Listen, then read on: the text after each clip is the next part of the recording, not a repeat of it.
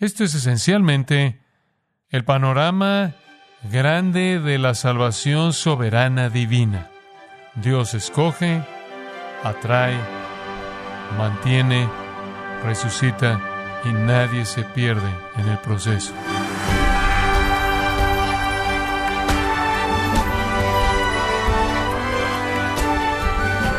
Le damos la bienvenida a esta edición de Gracia a vosotros con el pastor John MacArthur.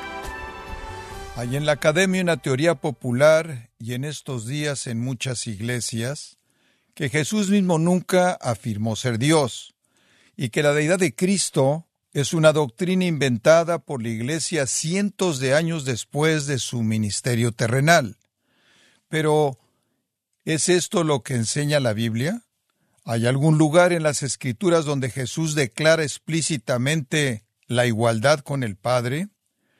Hoy, el pastor John MacArthur, en la voz del pastor Luis Contreras, responde estas preguntas en la serie Redescubriendo al Cristo de la Escritura, aquí en gracia a vosotros. Pase al décimo capítulo del Evangelio de Juan, Juan capítulo 10.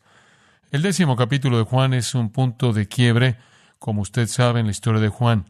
Este es el capítulo que registra el último registro que Juan da del ministerio público de Jesús. Al final de este décimo capítulo, Jesús se va por unos tres meses y él pasa tiempo con sus discípulos. Él regresa en el onceavo capítulo y resucita a Lázaro de los muertos. Lleva a cabo la entrada triunfal en el doceavo capítulo y después Juan registra los capítulos 13 al 16 una noche, una noche en el aposento alto, las promesas que el Señor le dio a sus discípulos y a todos los que vendrían después de ellos, incluyéndonos a nosotros. El capítulo 17 es esa entrega increíble en el lugar santísimo, el santuario de la oración en privado y comunión de Cristo con su Padre, esa oración sumo sacerdotal que él oró antes de su muerte. El capítulo 18 es su arresto, seguida por su muerte y resurrección. Y después la restitución de Pedro y la comisión de los discípulos termina todo en el capítulo final. Entonces, el capítulo 10 es crítico porque Juan quiere asegurarse de que nada queda sin que sea claro en términos de las afirmaciones de Cristo. Esto en un sentido es un resumen de lo que fue su propósito como él lo afirma en el capítulo 20, versículo 31. Estas se han escrito para que creáis que Jesús es el Mesías, el Hijo de Dios, y para que creyendo tengáis vida en su nombre. Juan está acumulando evidencia para que usted pueda creer, para que usted pueda tener vida eterna. Vida eterna, como hemos estado aprendiendo, viene solo mediante la fe en Cristo. Entonces su propósito está culminando aquí en este décimo capítulo. Y él quiere no dejar error alguno en términos de la afirmación que Cristo hizo y lo que es necesario creer acerca de Él para recibir vida eterna. Esa es la razón por la que usted tiene las palabras en el versículo 30. Ve el capítulo 10, versículo 30. Yo y el Padre uno somos. Yo y el Padre uno somos. Entonces los judíos volvieron a tomar piedras para apedrearle. Jesús le respondió, Muchas buenas obras os he mostrado de mi Padre, ¿por cuál de ellas me apedreáis? Le respondieron los judíos, diciendo, Por buena obra no te apedreamos, sino por la blasfemia, porque tú, siendo hombre, te haces Dios. Literalmente. Ellos exactamente sabían lo que él estaba afirmando en el versículo 36. Tú blasfemas. Me acusan de eso porque dije que soy el Hijo de Dios. Si no hago las obras de mi Padre, no crean en mí. Aquí de nuevo tenemos el resumen del propósito entero de Juan, de presentar de manera clara la afirmación de Jesús que es Dios, que posee la naturaleza misma y la esencia de Dios y por lo tanto de manera legítima se llama a sí mismo el Hijo de Dios, el que lleva la misma naturaleza y probarlo por sus obras. No hay error en esto, no hay error en esto a lo largo de todo el Evangelio de Juan y ciertamente aquí es imposible torcer esto. Cuando él dijo, yo y el Padre no somos, él no estaba afirmando unidad de propósito, unidad de misión, unidad de actitud. Él estaba afirmando unidad de esencia, unidad de naturaleza. Esa es la razón por la que lo llamaron un blasfemo, quien era un hombre diciéndoles que era Dios.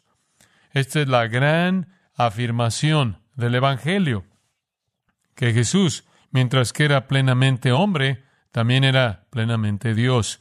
Tomó el título Dios el Hijo, el Hijo de Dios. Esta es la naturaleza única de su personalidad como Dios en la Trinidad. Hay una naturaleza, una esencia, pero tres personas distintas. Dios Padre, Dios Hijo y Dios Espíritu Santo.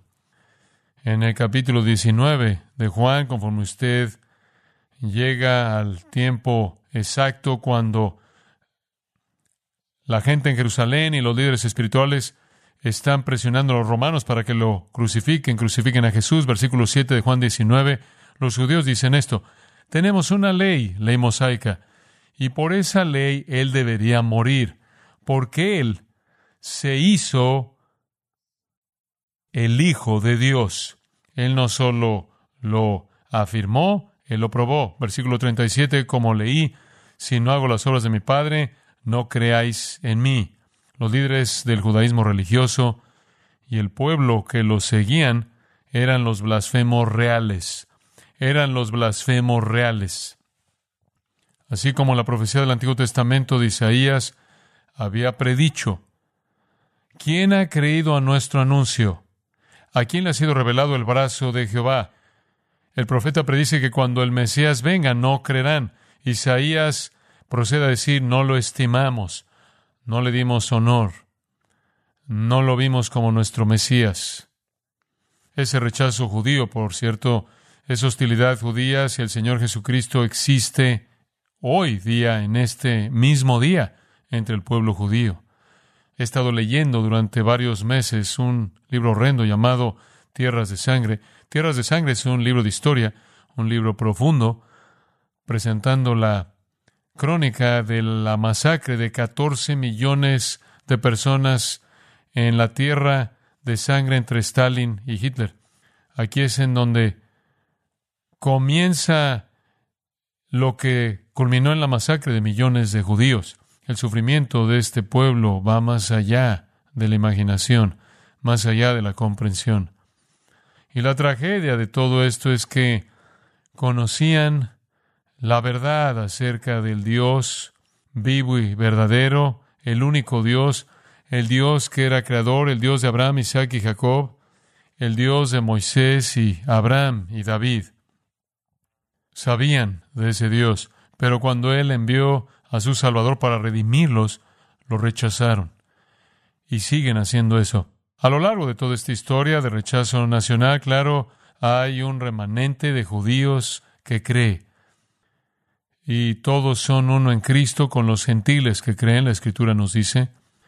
Pero conforme este capítulo cierra la historia corta de Juan del ministerio público de Jesús, culmina en el mismo tipo de enojo y hostilidad en contra de Jesús que hemos visto a lo largo de su ministerio. De hecho, por cuarta vez, tratan de tomarlo y matarlo. Entre más dice él, entre más presenta su afirmación, más demuestra que es una afirmación verdadera y más duros se vuelven sus corazones. Entonces, esta es la culminación para Juan y después Jesús desaparece. ¿Es todo malo? No. Porque al final del capítulo, cuando él se va más allá del Jordán, versículo 42 dice, así es como el capítulo termina, muchos creyeron en él ahí. Es como si él tenía que salirse de Jerusalén. Él tenía que irse al otro lado del río Jordán, en donde Juan fue una vez bautizado, en algún otro lugar, fuera del poder y la influencia de la institución religiosa. Hay cinco escenas aquí que estamos ciertamente viendo, cinco escenas, comenzamos a verlas. La escena número uno es confrontación, simplemente de manera breve. Regrese al versículo 22. Celebrabas en Jerusalén la fiesta de la dedicación ¿Recuerda usted que eso es lo que los judíos hoy día llaman Hanukkah o la fiesta de las luces? por la manera en la que la celebraban, una celebración de ocho días, el 25 del Kislev, la cual lo coloca en noviembre y diciembre cada año. La manera en la que la celebraban era al, encender lámparas y velas en sus hogares y hacen eso durante ocho días. Entonces es llamada la fiesta de las luces o Hanukkah. Básicamente fue establecida durante el periodo intertestamentario, cuando Judas Macabeo expulsó a los invasores, los invasores paganos, Antíoco Epífanes y su pueblo, reaseguró el templo y restableció la adoración. Para celebrar eso, esta fiesta fue establecida. Una fiesta bíblica, pero es histórica. Jesús sigue apareciendo en Jerusalén en las fiestas y lo mismo sucede. Él habla, lo niegan, quien matarlo le escapa y entonces aquí vamos de nuevo con el mismo tipo de ciclo. Ahora en esta fiesta Jesús estaba caminando en el templo de el pórtico de Salomón, recuerde ahora, eso era lo que quedaba de el muro enorme de contención que era parte del templo de Salomón que fue destruido en el 586 antes de Cristo. Ese muro no fue destruido, fue entonces redesarrollado en una especie de patio, un lugar popular para salir del sol o fuera del clima. Este es el invierno, Jesús está caminando ahí un lugar en donde encontramos a los apóstoles en el libro de los Hechos enseñando. Los judíos, esos serían los líderes religiosos. Juan normalmente se refiere a ellos cuando él usa ese término, y sus seguidores reunidos en torno a Jesús y le estaban diciendo, y hay simplemente tal hipocresía en esto, porque él respondió a esto tantas veces. ¿Hasta cuándo nos vas a mantener en suspenso? Si tú eres el Mesías, dínoslo de manera clara. Ese tipo de confrontación solo tiene una meta en mente y no es obtener información pueden incitar a la multitud que en últimas puede resultar en la muerte de Jesús. Esa es la confrontación. Después vimos la afirmación, llegamos a la afirmación, regrese a eso en el versículo 25. Jesús le respondió, os he dicho, os he dicho, os he dicho, y no creéis. ¿Cuántas veces les he dicho?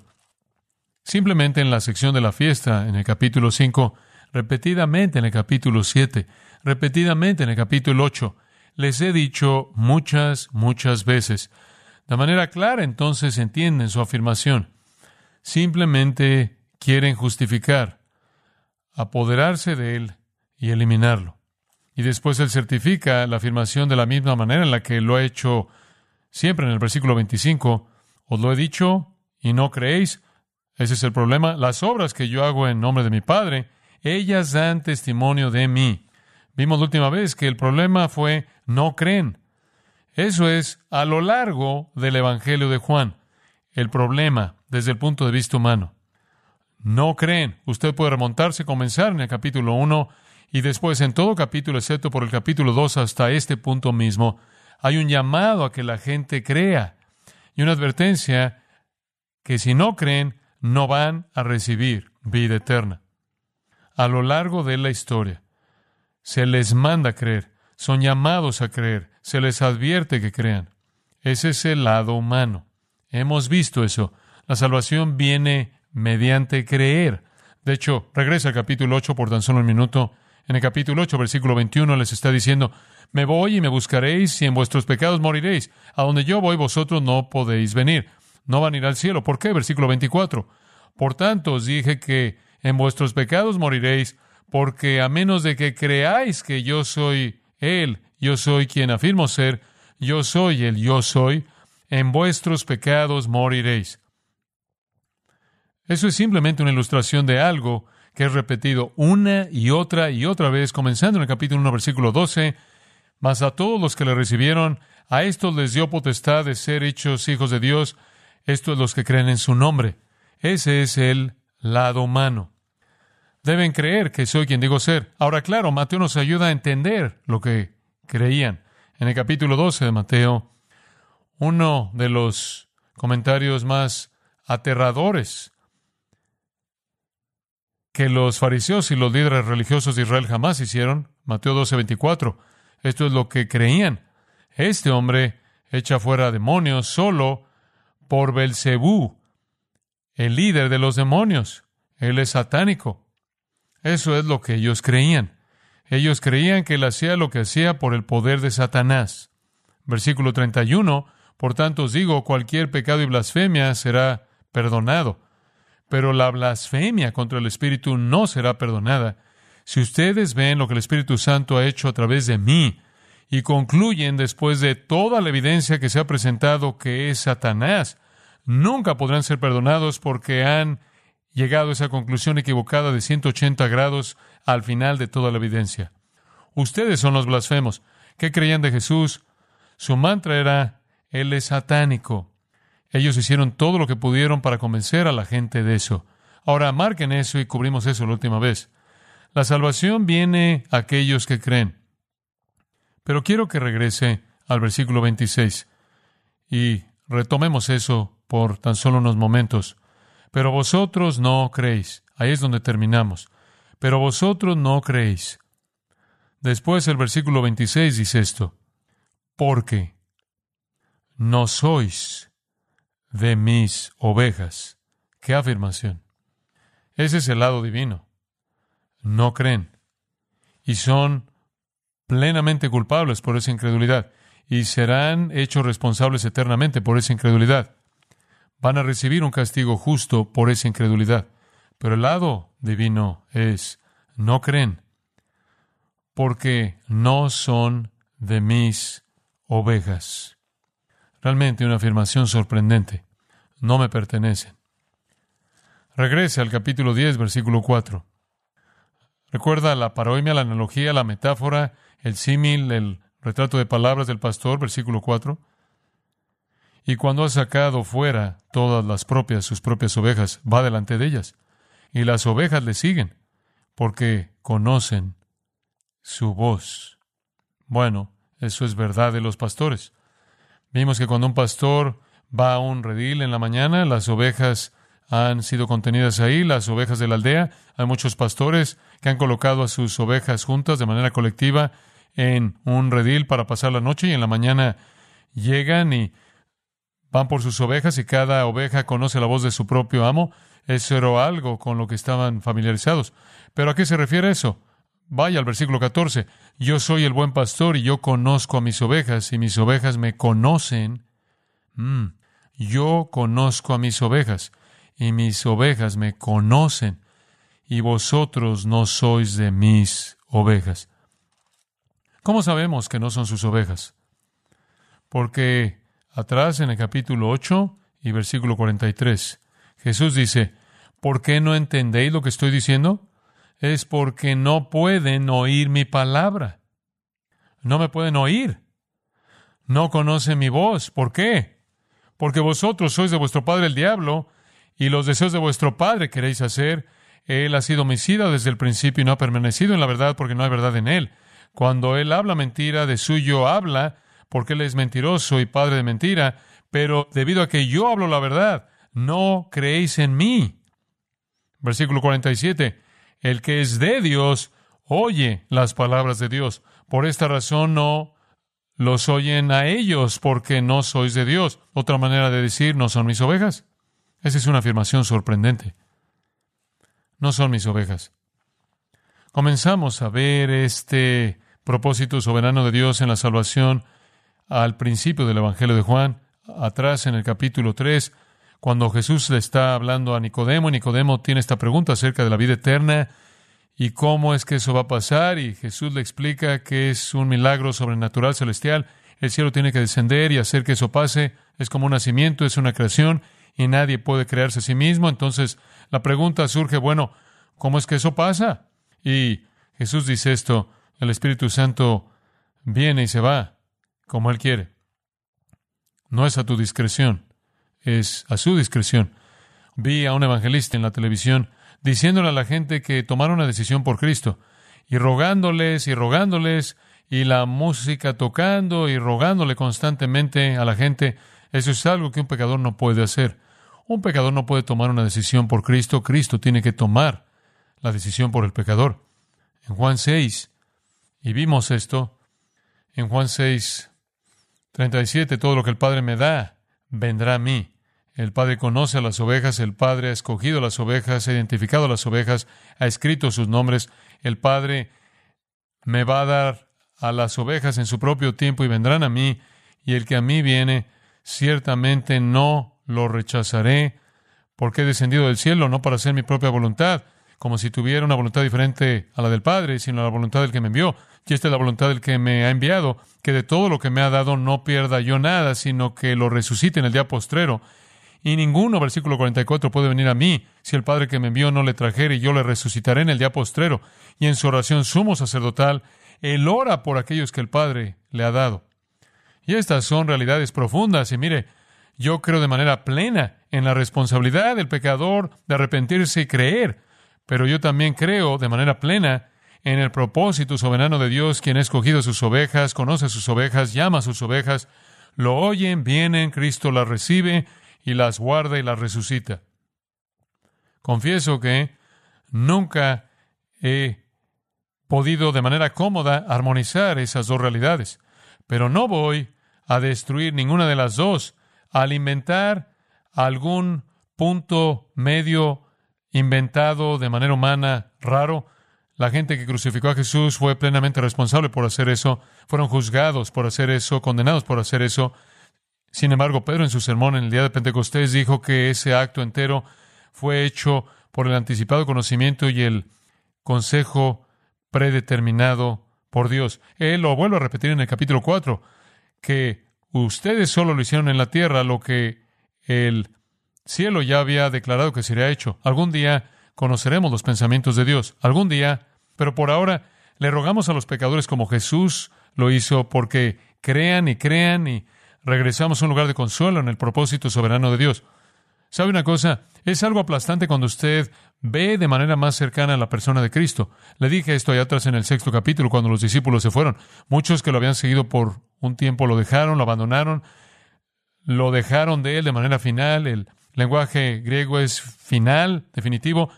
Esto rompió el corazón, aplastó el corazón. ¿Cómo podían dejarlo? Inconcebible para mí. ¿Y a dónde va él para encontrar consuelo cuando los discípulos lo han abandonado? Usted recuerda esto. Él hace esto. Él dice, todo aquel que ha oído y ha sido enseñado por el Padre, viene a mí. Jesús encontró su consuelo ante el rechazo de la gente en los propósitos soberanos de Dios. Y de nuevo, no sé cómo eso opera en conjunto me parece tener elementos de contradicción, pero Dios no se contradice a sí mismo, esa es una imposibilidad. Entonces, lo atribuyo a mi mente frágil. Versículo 27. Él dice, mis ovejas oyen mi voz, y yo las conozco y me siguen. Y yo les doy vida eterna a ellas, y no perecerán jamás, ni nadie las arrebatará de mi mano. Mi Padre que me las dio es mayor que todos y nadie las puede arrebatar de la mano de mi Padre. Eso es tan absoluto y tan cerrado que simplemente no hay manera de escapar la realidad de esa cadena de propósito soberano e intención divina. Mis ovejas oyen mi voz. Ustedes no me oyen porque no sois de mis ovejas. Esto es para el consuelo del Redentor sorprendente. Este es el fin de la línea para él. Él terminó virtualmente tres años de ministerio. Aquí es donde termina. Ustedes hacen lo que hacen por el poder del infierno, no del cielo. Él dice, no creen, no creen, no creen. Van a morir en sus pecados porque no creen. Y después él retrocede a su propio lugar de consuelo al decir, pero ustedes no son mis ovejas porque mis ovejas oyen mi voz y las conozco y como vimos antes en el capítulo 10 no van a seguir un extraño, me siguen y les doy vida eterna y esa eterna no perecerán jamás y nadie jamás la sacará de la mano de mi Padre o de la mía. Esto es esencialmente el panorama grande de la salvación soberana divina. Dios escoge, atrae, mantiene, resucita y nadie se pierde en el proceso. Mis ovejas oyen mi voz. Las ovejas verdaderas están prontas a oír la voz del Maestro. Regrese por un momento al versículo 3. Para el pastor, el portero, el hombre que en cierta manera cuidaba al rebaño de noche, y las ovejas oyen su voz y llama a sus ovejas por nombre y las saca. Versículo 4, como leímos, lo siguen. Versículo 5, mas al extraño no seguirán, sino huirán de él, porque no conocen la voz de los extraños. Las ovejas que le pertenecen a Dios nunca van a seguir un extraño, nunca van a seguir un falso maestro, van a seguir la voz de su maestro, de su amo. Aquí es en donde nuestro Señor encontró su consuelo. Si uno es escogido para ser una oveja, si uno está diseñado para ser un regalo de amor del Padre para el Hijo, para amar y servirlo para siempre en la gloria eterna, Él está seguro en esa, escuche, decisión. Él está seguro en esa decisión, la cual se ha cumplido en la historia redentora. La vida eterna es eterna. ¿Se oye esto exagerado? La gente dice, ¿puedes perder tu salvación? ¿Qué tipo de vida es? ¿Vida temporal? ¿Vida temporal? Es vida eterna.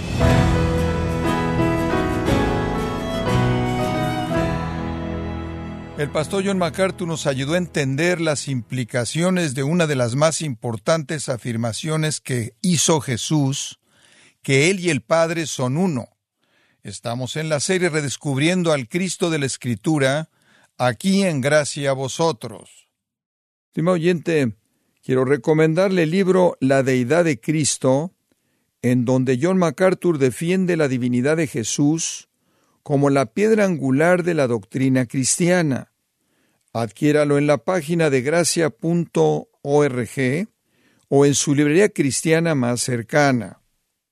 Recordándole también que puede descargar todos los sermones de esta serie redescubriendo al Cristo de la Escritura, así como todos aquellos que he escuchado en días, semanas o meses anteriores, animándole a leer artículos relevantes en nuestra sección de blogs, ambos en gracia.org.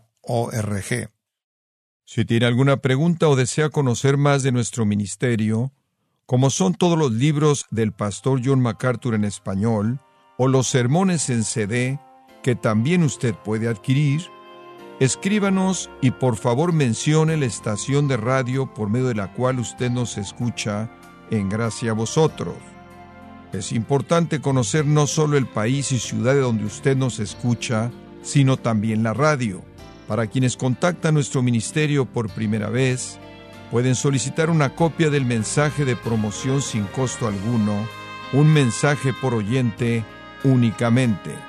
Si usted vive en los Estados Unidos o Puerto Rico, escríbanos a Gracia Vosotros, P.O. Box 4000, Panorama City, California, 91412.